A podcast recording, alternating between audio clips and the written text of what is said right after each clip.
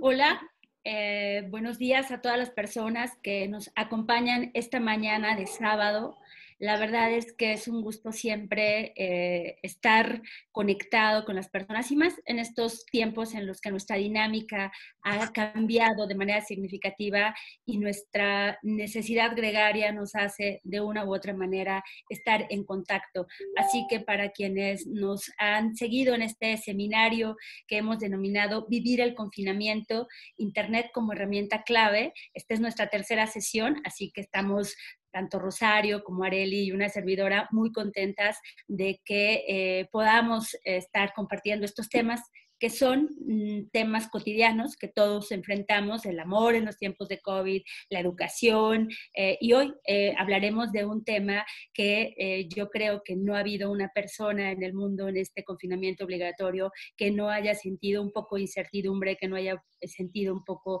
de miedo, de falta de control, de qué va a pasar, que nos inunde la información y al mismo tiempo el desconocimiento.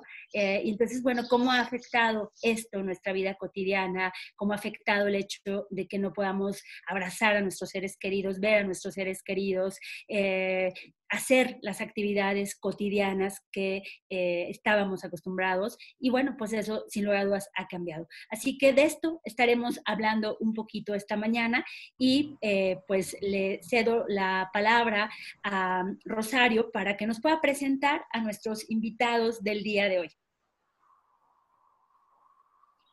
Bueno, pues eh, muchas gracias y la verdad es que como, saben y como dice Ivette, este esfuerzo del seminario Vivir el Confinamiento, Internet como herramienta clave, tiene el objetivo de platicar temas, mm, mm, temas difíciles de forma fácil, ¿no? Por eso son el sábado en la mañana, cuando uno está como más relajado, ¿no? Que no está con la presión de que tiene un montón de reuniones en Zoom y ese tipo de cosas. Y en esta ocasión tenemos la súper grata posibilidad de tener tres perspectivas sobre el tema de salud mental.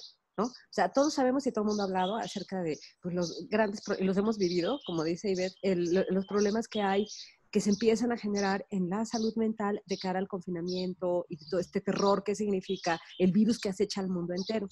Y al mismo tiempo, cuando hablamos de los temas de salud mental, todos, bueno, al menos yo, me confieso, nos hacemos un poco de bolas, se nos, se nos, hace bolas la gelatina cuando pensamos, oye, sí, pero cuando hablamos de salud mental, ¿qué me aporta la, psiquiatría? ¿Qué me aporta la psicología? ¿Qué me aporta el psicoanálisis? Y, luego la gente normal como uno no, no sabe exactamente cuál es la diferencia entre uno y otro y desde dónde se tendría que abordar y qué me aportan. Por esa razón es que estamos súper contentas de haber juntado a tres expertos en estos campos, ¿no? En principio, darle la más cordial bienvenida a Patricia Edith Campos Coy, que ella es eh, doctora en el área de psicología y salud eh, y además tiene, tiene mucha experiencia en estos temas de terapia y tal. De verdad, le te agradecemos muchísimo, Pati, que te hayas sumado y que hayas aceptado platicar con nosotros como si fuéramos gente normal, explicado como para cuando todos teníamos cuatro años. Y después también agradecerle inmensamente, de verdad inmensamente, a Mariela Asnes, que es una amiga muy, muy querida y ella nos acompaña desde la hermosísima ciudad de Bahía Blanca en Argentina, ¿no? Eh, ella es psicoanalista, experta en estos temas y es esta otra perspectiva, la perspectiva del psicoanálisis y, ¿por qué no? Si era psicoanalista tenía que ser argentina, así que este, por supuesto que le agradecemos que esté con nosotros, este, aunque allá en, en, en, Argentina ahora ya tienen mucho frío porque ya se está acercando el invierno, pues te agradecemos mucho que te sumes a estas charlas. Y bueno, ahora sí que como dicen en inglés, last but not least, ¿no? nuestro súper gran querido, maravilloso doctor psiquiatra, siempre le digo que es nuestro doctor favorito. Todos necesitamos tener un doctor psiquiatra en nuestra agenda, así que tomen dato de el doctor Héctor Esquivias. Él, él es eh, eh, eh, psiquiatra con formación en terapia cognitivo-conductual y además es experto en temas de tratar desde la perspectiva psiquiátrica a cuestiones de obesidad, ¿no? Ese es su otro tema específico. Y, por si fuera poco, es el editor, ¿no? en jefe, ayuda a coordinar los esfuerzos editoriales de la muy reconocida revista Salud Mental, ¿verdad? Entonces, pues, si se fijan, es, la verdad es que es un gusto que sean nuestros amigos y que hayan aceptado estar este sábado eh, tempranito para platicar acerca de estos temas, ¿no? Entonces, pues no sé, Arely, tú ibas a hacer algunas preguntas, así que te dejo la, palabra. Muchas gracias. Hola a todos, muy buenos días. Muchas gracias por seguirnos, como ya dijo la maestra Ivette, en esta tercera emisión.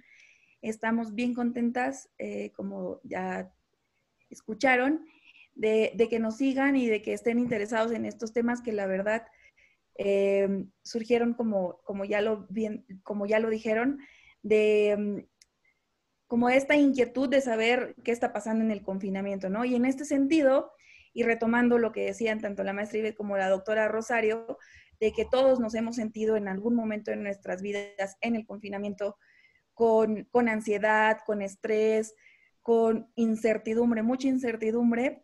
Me gustaría que nuestros expertos nos contaran cómo están viviendo su cotidianidad en este confinamiento. Yo creo que podríamos empezar con la doctora Patricia, si les parece bien, doctora Patricia. ¿Qué tal? ¿Cómo están todos? Pues antes que nada es un gusto poder compartir con todos ustedes, eh, pues esta charla como entre amigos, ¿no? Entonces, bueno, pues en estos momentos todos estamos viviendo una adaptación a un cambio en nuestro estilo de vida. Entonces, por un lado, dejar de lado, valga la redundancia, el tráfico, este, las prisas cotidianas, pues es bueno. Sin embargo, también nos puede estresar, como en mi caso, cómo eh, organizamos nuestro tiempo para cubrir todas las actividades que necesitamos cubrir. Porque lo he platicado con otras amigas, eh, terapeutas, y no sé si, le pase a, a Mariela, pero el combinar, por ejemplo, actividades de ama de casa con ver pacientes, atender cosas este, académicas y demás, pues sí también causa, causa estrés y está uno como muy preocupado de cumplir con todas esas actividades, ¿no? Eh, por otro lado, también como que el tiempo pasa diferente. Eh, las horas para dormir, por ejemplo, a veces nos desvelamos y al otro día, aunque no salgamos de casa, tenemos que cumplir con muchas actividades y eso también este, nos va disregulando ¿no? nuestra fisiología en general. Y, y, bueno, pues yo creo que son de las cosas que a mí me han ocurrido, más que nada, ¿no? Preocupación por cómo cubrir todas mis actividades, este, porque también, por ejemplo, ser ama de casa es algo complicado, entonces hemos comentado así colegas de ahora ser ama de casa y atender pacientes y ver cosas académicas es, es complicado. Y hay que adaptarse a eso. y, también respetar para dormir y cosas de esas. El tiempo como que pasa diferente. Así es, creo que a todos nos ha pasado, como dice. Eh, doctora Mariela, ¿usted cómo ha estado, ha estado viviendo este confinamiento? Bueno, gracias por este, la invitación. Eh, también, como decía Patricia, creo que mm, es eh, algo que nos ha atravesado a todos, nada más que cada uno desde su singularidad ha podido dar respuestas a esto, ¿no? En mi caso, eh, se vio modificado toda la cotidianidad porque mm, no atendía en forma remota, este, en el psicoanálisis, el encuentro con el otro y el cuerpo y lo que se produce este, en cada encuentro es muy importante, entonces eh, hasta ahora eh, el acceso remoto para una sesión nunca había sido una posibilidad. Sí, había tenido algunas consultas de algunos eh, analizantes que estaban fuera del país, que en ese caso bueno, no podíamos encontrarnos, pero no dentro de la misma ciudad. Pero bueno, dadas las circunstancias, eh, hemos tenido que, modificar eso. A la vez, como decía también Patricia, la cotidianidad este, en el hogar. Eh, tengo no solamente el consultorio, sino eh, mis horas cátedra en diferentes establecimientos y demás.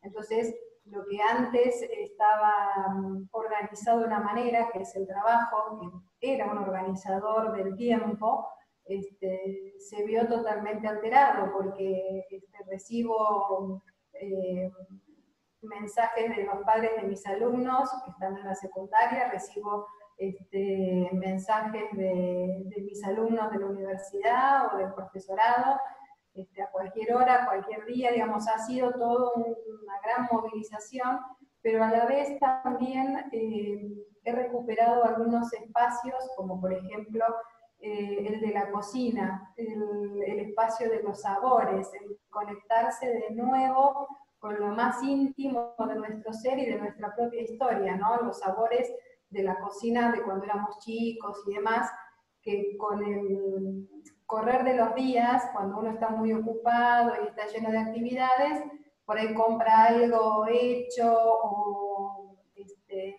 o no hay tiempo para ponerse a cocinar. En mi caso, este, eso me ha de alguna manera eh, hecho tocar eh, algunas cosas muy pristinas de mi propia este, singularidad como hija, como nieta. Este, entonces eso me, parece que puede ser un factor enriquecedor de este confinamiento. También me ha hecho, o me ha dado la posibilidad de eh, conectarme más con algunas cuestiones que antes estaban veladas por esta cuestión de tener tantas cosas al mismo tiempo, ir, venir, ¿no? El, poner un freno, el poner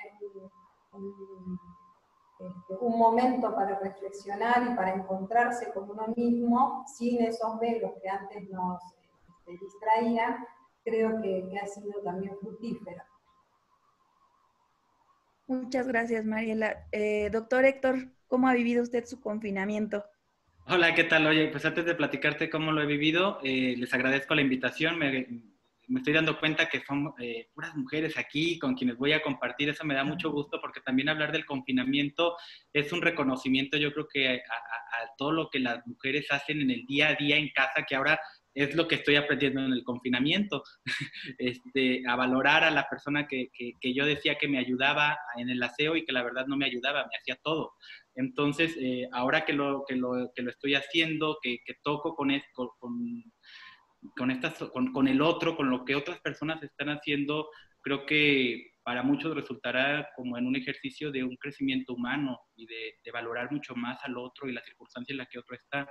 Y por otro lado, pues también lo estoy viviendo en, un departamento que, que, que, logré endeudarme por un, un departamento de 4x4 y nunca había estado en mi departamento ya casi a un año de, de vivir en él, este, de vivir o nada más dormir en él. Y, y, ahora sí, eh, pues me doy cuenta que las ventanas no se caen, entonces eh, me doy cuenta que es un lugar seguro, que, y es muy, me parece, ah, lo comento porque eh, me parece que podemos estar viviendo muchas cosas en la cotidianidad de la vida rápida, de lo cotidiano, de cómo estábamos viviendo antes, sin siquiera a veces conocer el lugar en el que vivimos. Entonces, bueno, pues esto me ha dado la oportunidad de valorar a las personas con quien, con quienes trabajo, con quienes tengo contacto en el día a día, y este, de conocer mi departamento también y de poder, eh, junto con ustedes, por ejemplo, en este tipo de espacios, divulgar temas de salud mental, que creo que quienes nunca se habían cuestionado su salud mental están ahora ante una situación que, que a todos nos lleva a cuestionarnos o nos llevará a cuestionarnos sobre nuestra salud mental. Así es, muchas gracias. Eh, la verdad es que les escucho y me da como cierta tranquilidad, como un bálsamo. Y, veo también los comentarios que hay en Facebook de que, de que están viviendo el confinamiento de la misma manera, que tienen sus, sus momentos malos y sus momentos buenos. Y siempre tratamos como de, de convertir en positivo todo este estrés, toda esta ansiedad, toda esta incertidumbre, ¿no? Y bueno, a mí me gustaría como escuchar los comentarios de, la doctora Rosario respecto a lo que nos dicen nuestros expertos. Sí, claro, tiene que ver con este como encontrarse uno mismo, ¿no? Así cada vez que cuando ustedes van diciendo, yo me imagino que todos estamos pensando lo que hemos estado haciendo para lidiar con, con esto. Este, yo he encontrado que, que mm, mm, yoga me ha servido muchísimo, hacer yoga. Eh, eh, la verdad es que soy bien mala, pero le echo hartas ganas, ¿no? Entonces, y pienso que, que eh, me, ha ayudado un poco como a tranquilizarme y en esta cosa como de encontrar estos, estos bálsamos, no necesariamente en la cocina, pero en, en regar el jardín, por ejemplo, ¿no? Y un poco como dice Héctor, como disfrutar las cosas, las, eh, disfrutar la casa, que normalmente uno no le estaba disfrutando. yo la verdad no me la he pasado nada mal. Pero y también, digo porque he tenido que, he estado haciendo un montón de cosas, o sea, me he inventado un montón de trabajo. Yo creo que ha sido una suerte, como de ustedes como expertos lo dirán, yo creo que ha sido como una forma de, eh, eh, eludir a lo mejor como el, la angustia que genera el confinamiento, inventarme trabajo que yo solita me lo invento, ¿no? Ay, ahora voy a hacer un tutorial, ahora voy a hacer esto, vamos a inventar este seminario, este, pero como que un montón de cosas justamente para evadir el decir, como enfrentarme a qué es estar, estar solo. Y la verdad me doy cuenta que no es cierto que se pueden hacer todas las cosas que uno quería, o sea, ni, ni voy a armar un rompecabezas gigante, ni voy a leer todos los libros que tengo pendientes, este, es más, me va a faltar tiempo para hacer todas las cosas que quisiera, pero me da un poco de tranquilidad saber que más o menos se va como, como librando, ¿no? Aun cuando recientemente eh, eh, conversaba con una persona de una revista muy famosa, eh, eh, Nature, me hacían una entrevista y me preguntaban, por ejemplo, acerca del caso de cómo el confinamiento ha afectado a las mujeres académicas. Hay algunos estudios que permiten reconocer que el hecho de que las mujeres, un poco como decía Patricia, las mujeres al momento de estar en el confinamiento están más sensibles o más, más, más eh, como eh, eh, sensibles a ser las que se hacen cargo del cuidado de los hijos o de los nietos o el cuidado de la casa o el cuidado de los enfermos. Y entonces algunas investigaciones, eh, si quieren luego les paso por ahí los datos, permiten afirmar que las mujeres están sufriendo más el confinamiento, las mujeres investigadoras, porque el hecho de dedicarle más tiempo al hogar y al cuidado de los hijos ha hecho que no se dediquen el mismo tiempo, por ejemplo, a la escritura de artículos científicos. Y eso lo encontraban directamente con datos de la cantidad de, de artículos eh, preprint que se empiezan a depositar en algunos repositorios. Se ha disminuido eh, de manera importante, más o menos estaba en un 40, eh, 40% la, la proporción de, de depósitos de mujeres respecto de hombres y ha disminuido a un 20%. Entonces, al parecer sí se está viviendo distinto el confinamiento desde una perspectiva de ser, vamos, de tener un rol, ¿no? De, género de cuidado del hogar y de los hijos, que de no tenerlo, ¿no? Por no llamarle rol exactamente mujeres, pero en general eso, eso vería yo. Muchas gracias, doctora. Maestra Ivette, que ya nos dirá también cómo ha vivido esta cosa de, cocinar y de reencontrarse con, con sus sabores, saberes y sabores culinarios que siempre nos está presumiendo, es el momento de presumirlos más. No se escucha. Ya, muchas gracias, ya. Me, había silenciado. No, yo creo que, eh, digo, afortunadamente no he tenido tiempo para el aburrimiento, eh, porque hay que también reconocer que quienes estamos en este seminario organizándolo, ya lo eh, anotaba de alguna manera Rosario, somos un poco workahólicas y entonces eso eh, también se ha potenciado en, este, en esta etapa en donde para eh, no entrar en un proceso de, de crisis, lo que hacemos es mantenernos creativas en todo momento. ¿no? Que tampoco es tan sano, lo, reconocemos y que hay momentos en los que uno tiene que parar y respirar y, y demás, aunque es la manera en que disfrutamos de alguna manera esta, e, este momento. Eh, ¿qué, ¿qué, estoy haciendo? Eh, bueno, pues efectivamente también hay espacio para reencontrarnos con cosas que amamos profundamente y que nos hacen felices. En mi caso, de manera particular, siempre he disfrutado cocinar.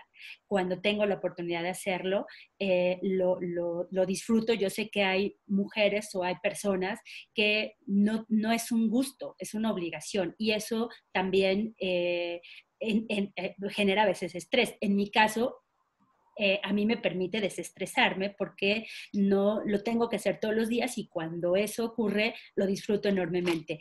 Eh, y por supuesto que comparto igual como muchas personas, además de las actividades que tenemos que hacer desde, desde, desde casa, el home office, eh, pues hay una serie de de, responsabilidades que tenemos en la vida diaria y que no se quedan a un lado, porque pareciera eh, que a veces en, una parte del imaginario colectivo eh, es que estamos descansando en este momento todos y todas las personas. Y no es cierto, ¿no? Es decir, eh, primero, bueno, siempre hemos dicho, hay una parte importante de la población que no tiene la posibilidad de quedarse en casa y hay otra parte de la población que tenemos la oportunidad de quedarnos en casa y que no necesariamente estamos viendo cómo pasa, cómo amanece y cómo anochece, que traemos una serie de actividades. Y comparto de manera muy breve una eh, una plática que tuve la semana pasada con un buen amigo que de pronto me decía así como, este, oye, no hemos podido, no, no, no, no has podido hablar, eh, te estoy llamando y no, me has podido contestar. En el, en, la, en, el, en el imaginario de que yo estaba descansando en domingo. Y entonces le digo, oye, los domingos eh, me toca y además lo disfruto enormemente. Eh, mis padres tienen más de 80 años y entonces dije, me toca ir con mis padres y eso me requiere preparar las cosas, la comida que le voy a llevar a mis padres. Y lo hago con todo gusto, pero requiere un tiempo y requiere estar ahí. Y no es que estemos descansando, lo podemos disfrutar. Y al mismo tiempo nos requiere eh, un, espacio, una dedicación y dejar las cosas para que también lo, quienes somos cabeza de familia, bueno, las cosas vayan fluyendo eh, en casa. como, como yo es un montón de personas que estamos en esa condición. Entonces, eh, no, es que, no es que el confinamiento nos permita, como es Rosario, tener el tiempo para leer todo lo que queramos, ver todas las series que queramos, ver todas las películas o simplemente tener la oportunidad de aburrirnos. Muchas gracias. Eh, les escucho y también estoy viendo lo que nos dicen quienes nos siguen por las redes sociales y me gustaría un poco abonar en, la otra cara de la moneda, ¿no? Es decir, todos hemos expuesto en este momento como el lado positivo del manejo del estrés y de lo que estamos sacando bueno de este confinamiento, como eh, nos gusta la cocina, estamos conociendo nuestro departamento, tengo más tiempo para mis hijos, descubrí cómo hacer eh, terapia a distancia, etcétera, etcétera. Pero, ¿qué pasa cuando justo esta, toda esta presión que vemos en redes sociales o que escuchamos a veces de, bueno, si tienes tiempo libre, entonces tienes que leerte 10 libros, tienes que hacer esto, tienes que hacer lo otro, tienes que hacer ejercicio, ordenar tu vida de, cierta manera que, en verdad también causa presión, ¿no? Como, como saber que el mundo espera de ti que hagas algo valioso o prioritario con tu tiempo, ¿no? Entonces, en este sentido, y ustedes como expertos, ¿qué tips nos podrían dar o cómo podríamos manejar eh, estas sensaciones desde, desde, un sentido como aterrizado a, consejos prácticos para vivir el confinamiento, el estrés en el confinamiento? Doctora Patricia. Sí, muchas gracias. Bueno, yo creo que una de las cosas más importantes que me gustaría resaltar es que el estrés implica adaptación al cambio. En la medida en que nosotros vayamos logrando adaptarnos a este cambio que ha sido tan fuerte a nivel mundial, no solamente en nuestro país, pues empezaremos a, desarrollar, que de hecho ya se, ya se, ha visto, eh, ser más creativos, eh, mejorar nuestras relaciones familiares, aunque hay casos en las que en lugar de mejorar empeoran, ¿no? Y que también se vive casos de violencia y demás, pero creo que lo más importante es que cada quien sepa que estamos adaptándonos a un cambio y es un cambio muy eh, complicado porque implica también que nosotros estemos pendientes de cosas que a lo mejor antes no estábamos tan pendientes, ¿no? Cómo ser tan conscientes de, de, nuestra higiene personal, de la higiene de la casa, de la higiene de cuando preparamos alimentos o incluso vamos de compras, etcétera, y el temor a, poder enfermar, ¿no? E incluso morir. Entonces nos confronta como con, temores muy fuertes, sin embargo, o muy importantes y muy básicos. Sin embargo, también la adaptación al estrés implica eh, que podamos ser creativos, cosas que no se nos habían ocurrido antes, se nos pueden ocurrir. Eh, por ejemplo, esta charla, ¿no? Que ahorita estamos teniendo, que de otra manera, pues, o no se hacía o, la hubiéramos hecho de otra forma, ¿no? Eh, y que implica el que nosotros podamos reconocer, cada uno en sí mismo, los recursos personales que tenemos para salir adelante. Y esto es algo muy importante, porque pocas veces recapacitamos acerca de nosotros mismos, ¿no? En este ir y venir y en esta situación de prisa cotidiana, poco recapacitamos en lo que nos está ocurriendo. Entonces, si podemos echarnos como un clavado adentro de nosotros mismos y reconocer qué emociones están eh, presentes, durante el confinamiento vamos a poder aprender de ellas y vamos a poder sacarles incluso provecho. Por ejemplo, en ocasiones, algo que se puede dar mucho en, las familias es la situación de irritabilidad o poca tolerancia, ¿no?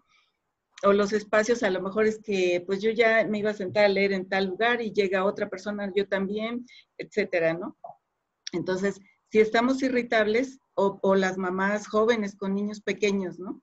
Con mucho trabajo y mucho estrés, entonces, es importante hacer como una introspección, hablar con nosotros mismos, saber esta irritabilidad o esta desesperación o este enojo, ¿qué, me está diciendo? ¿Qué me puede aportar para ser creativo o para ser mejor persona? ¿Qué, qué aprendo de eso?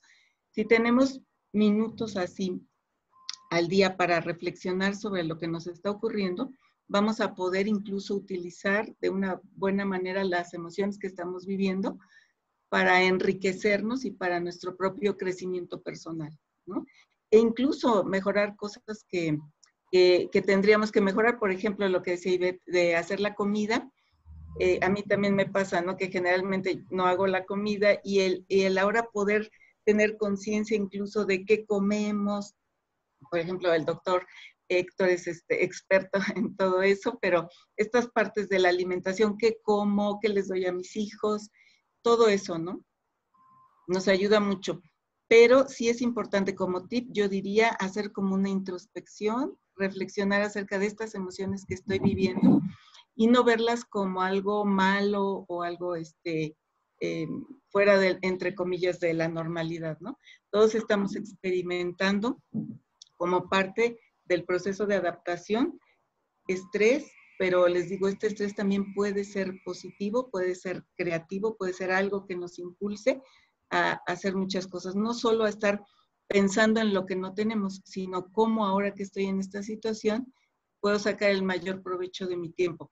Otra cosa que se me hace muy importante y que ahorita comentábamos es como estamos llenos de actividades, ¿no? Este, y tenemos que atender eh, nuestro trabajo, cosas del trabajo, más la casa, más muchas otras cosas, y eso nos lleva a querer vivir, entre comillas, como si no hubiera pasado nada, ¿no? Como, como que no pasó nada, o bien, como decíamos también hace rato, como que van a hacer el súper este, rompecabezas, o vamos a leer muchos libros, y yo creo que ninguna de las dos cosas es así. Esto es algo nuevo, es algo diferente, y cada uno iremos encontrando como un punto de, de ajuste en esta experiencia, ¿no? en donde no se trata de que estemos tan ocupados como antes, este, y como decía como workahólicos, eh, también reflexionar, bueno, si estoy dándole tanto tiempo a mi, por ejemplo, a mi parte académica o laboral, ¿qué puedo hacer para tener momentos para mí? ¿no? Escuchar música, leer no necesariamente 20 libros, a lo mejor hasta ojeo uno que me gusta y ciertas partes del libro, un párrafo, lo que sea, no ponernos esas metas de, de todas formas hay que llenar el tiempo como el lugar, ¿no? Estar con uno mismo es algo muy importante y hacer esa autorreflexión y ver qué nos dicen nuestras emociones en, en estos momentos. Eh, muchas gracias, doctora. El maestra Mariela, Mariela perdón, ¿nos podría eh, dar algunos tips para vivir este confinamiento desde la perspectiva del psicoanálisis? Sí, justamente estaba eh, pensando eso, ¿no? La convocatoria de, Rosario cuando mm, este, pensó en, estas tres este, disciplinas, cómo establecer fronteras y pensaba también cómo establecer litorales, ¿no? Porque hay un punto en el que eh, hay fronteras, pero hay otros muchos puntos en donde hay litorales, en donde hay encuentros y donde hay posibilidades de saber hacer juntos con esas diferencias.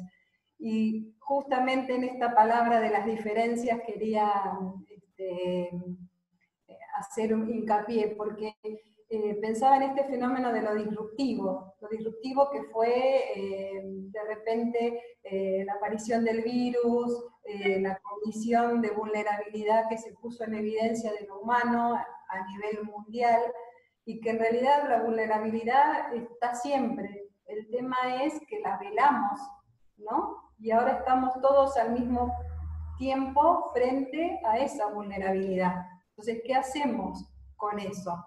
Primero nos tenemos que reconocer precisamente vulnerables, desamparados.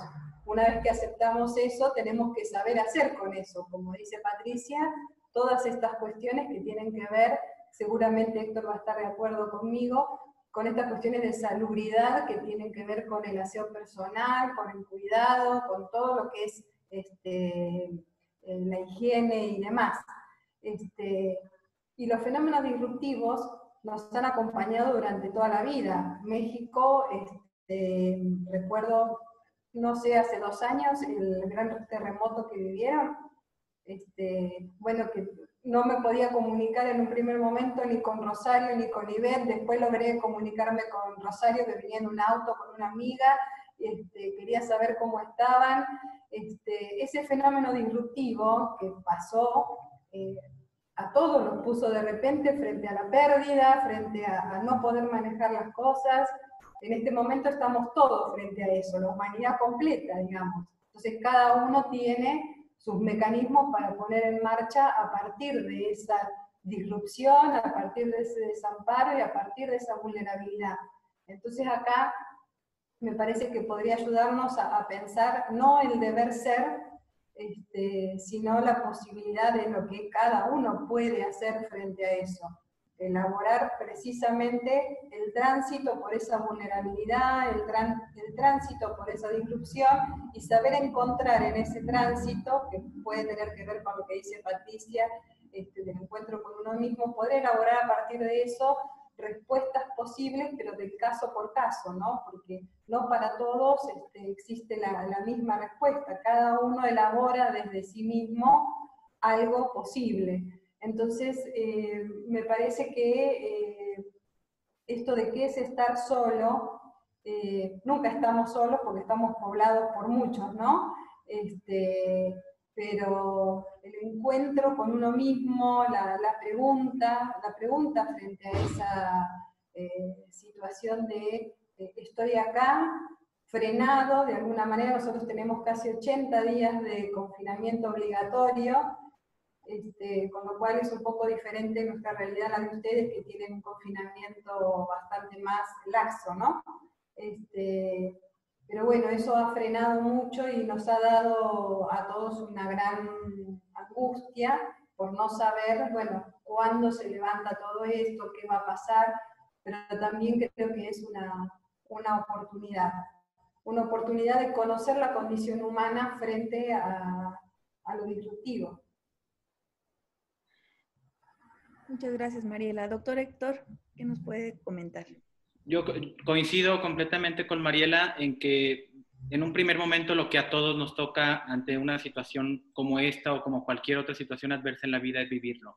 Eh, voy a tomar un poco de la tanatología, ¿no? Este, y de todo lo que se viene, por ejemplo, cuando perdemos a un ser querido. Este, y en una primera fase es, estamos en shock, estamos este, viviendo la pérdida, estamos consternados, este, pero yo creo que ya esta fase, después de, un mes, ya, ya ha pasado para la mayoría de nosotros y ahora es cuando viene cómo vamos integrando esta nueva este, realidad en la que estamos viviendo en nuestras vidas y ahora ya viene esta parte de... Eh, producir, de, sacar algo positivo, que eso es lo, más conveniente, pero yo creo que es muy favorable esta reflexión